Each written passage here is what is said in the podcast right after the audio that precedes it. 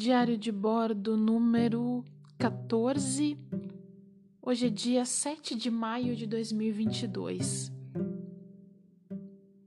Hoje é um sábado, é véspera de Dia das Mães. E eu quero falar hoje não necessariamente sobre literatura, muito embora na minha vida pessoal esse assunto envolva literatura mas eu quero falar sobre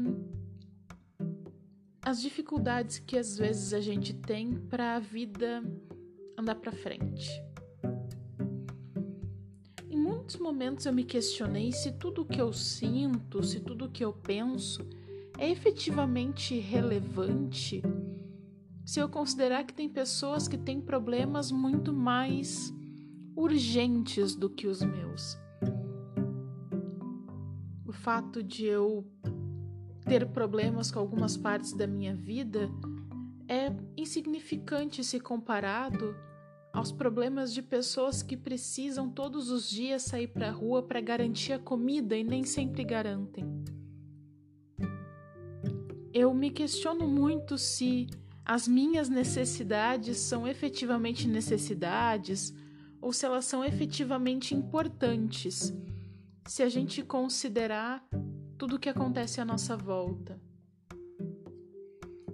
Muitas vezes isso faz com que eu me sinta ainda pior em relação ao que eu vivo, ao que eu penso.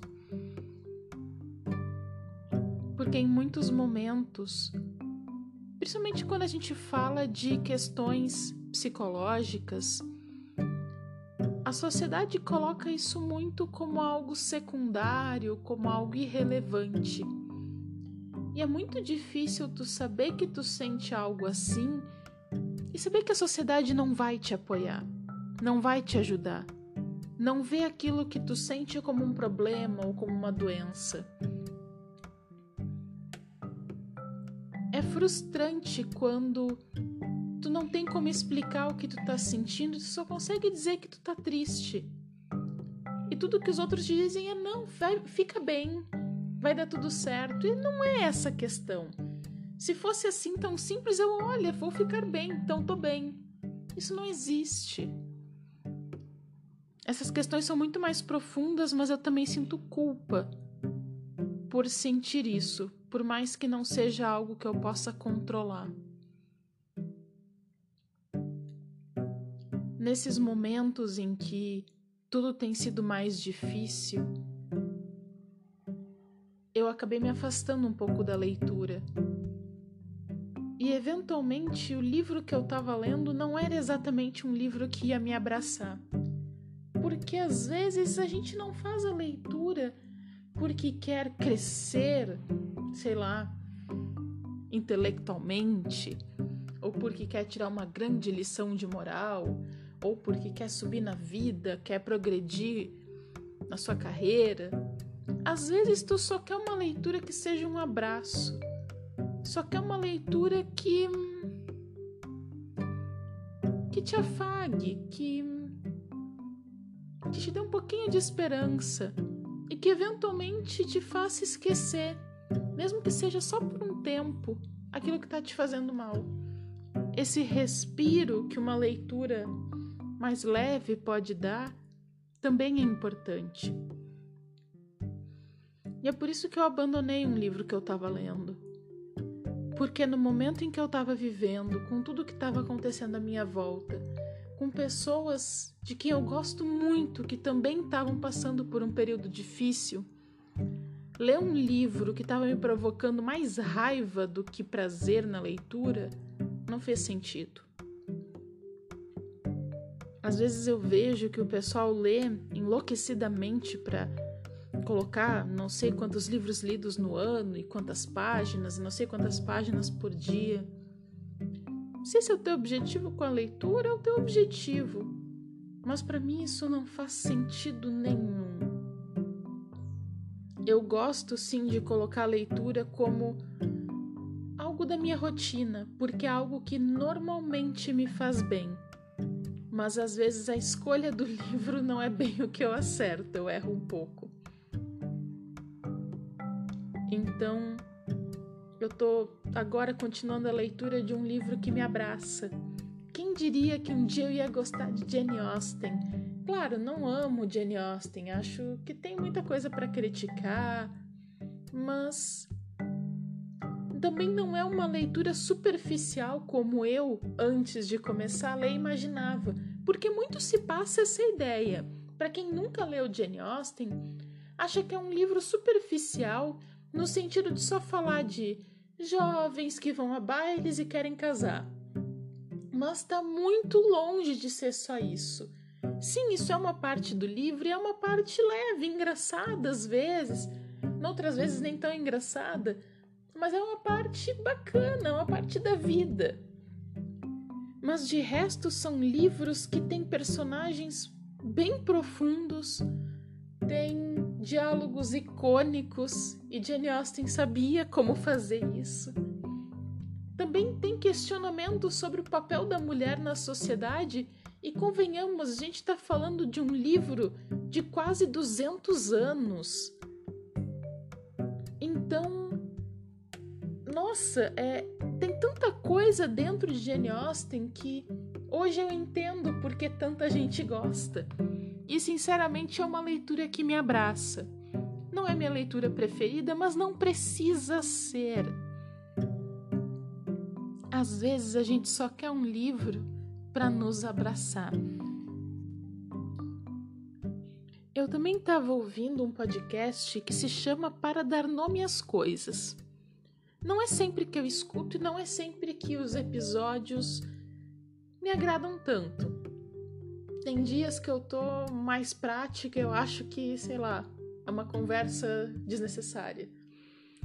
Mas na maioria das vezes são episódios que me tocam muito, porque é uma mulher falando sobre, sei lá, coisas que a gente pensa da vida mesmo. E tem um episódio que se chama Para se Reencontrar. Que lá pelas tantas no episódio ela fala de alguém, de uma mulher que falou para ela sobre a trivialidade mesmo, sobre o quanto a vida dela era normal, digamos, que não acontecia nada de extraordinário, mas que ela sentia aquela pressão quando abria redes sociais e via que estava todo mundo tendo vidas incríveis. E eu entendo essa pessoa que se sentiu mal por ter uma vida normal. Porque eu me sinto mal por ter uma vida normal. Eu me sinto perdedora. Parece que nunca nada acontece, só acontece com os outros. Primeiro, que isso não é verdade. Segundo, que não é porque a pessoa tem uma vida cheia de compromissos que parecem incríveis que ela seja feliz. Então, nesse episódio, eu repensei muita coisa. A gente fica com aquela expectativa de, olha, vou criar um perfil literário no Instagram e não sei quanto tempo vou, ter não sei quantos mil seguidores. Mas meu anjo, para quê? Eu não tô interessado em milhares de seguidores para nada.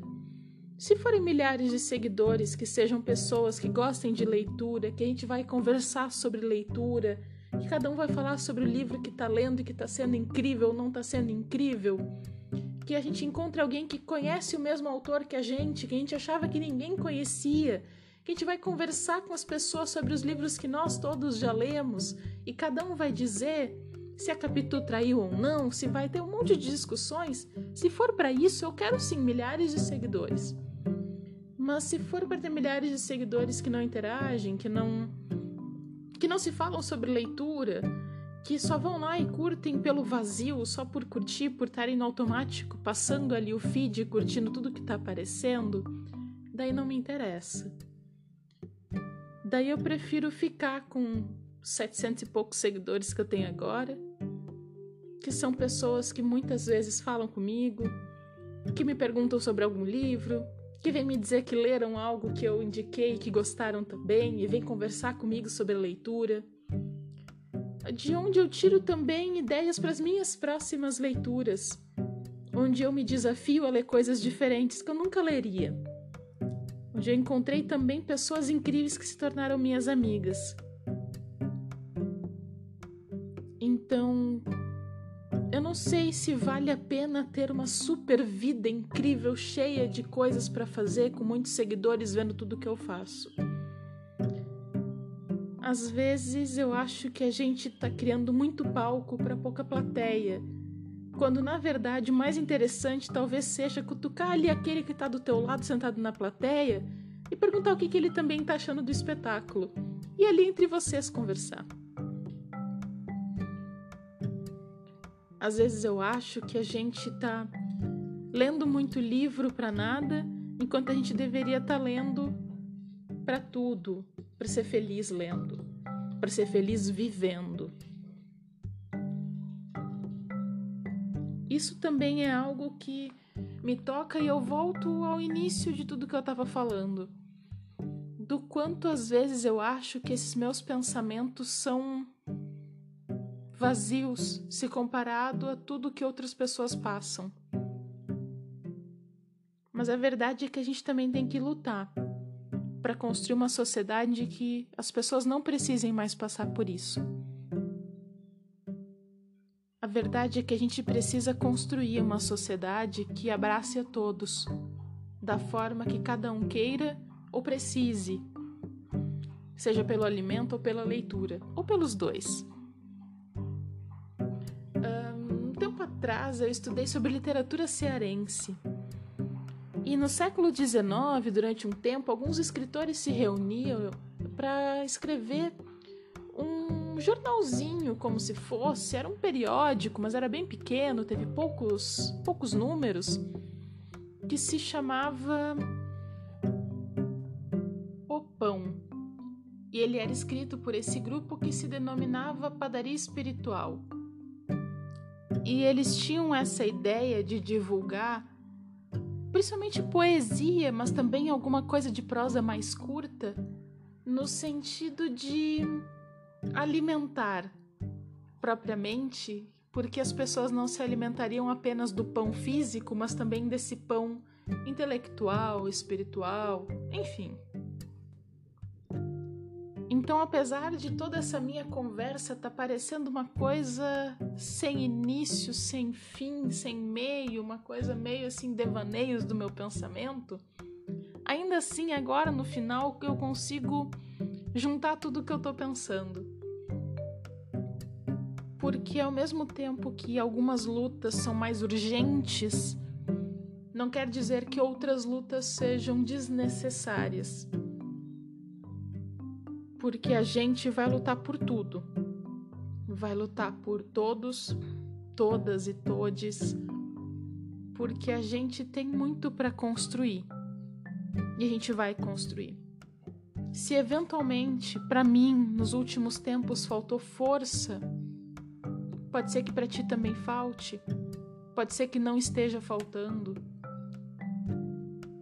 Eu sei que muitas vezes é muito difícil e outras vezes é mais fácil. Eu espero que hoje eu esteja conseguindo voltar para um momento em que as coisas sejam um pouco mais fáceis. Não coletivamente, porque isso não vai mudar tão cedo, mas pelo menos individualmente, para eu conseguir voltar a me impor, voltar a lutar e voltar a ler. E principalmente falar sobre literatura, falar sobre leitura, para quem quiser ouvir e principalmente para quem quiser conversar comigo sobre isso.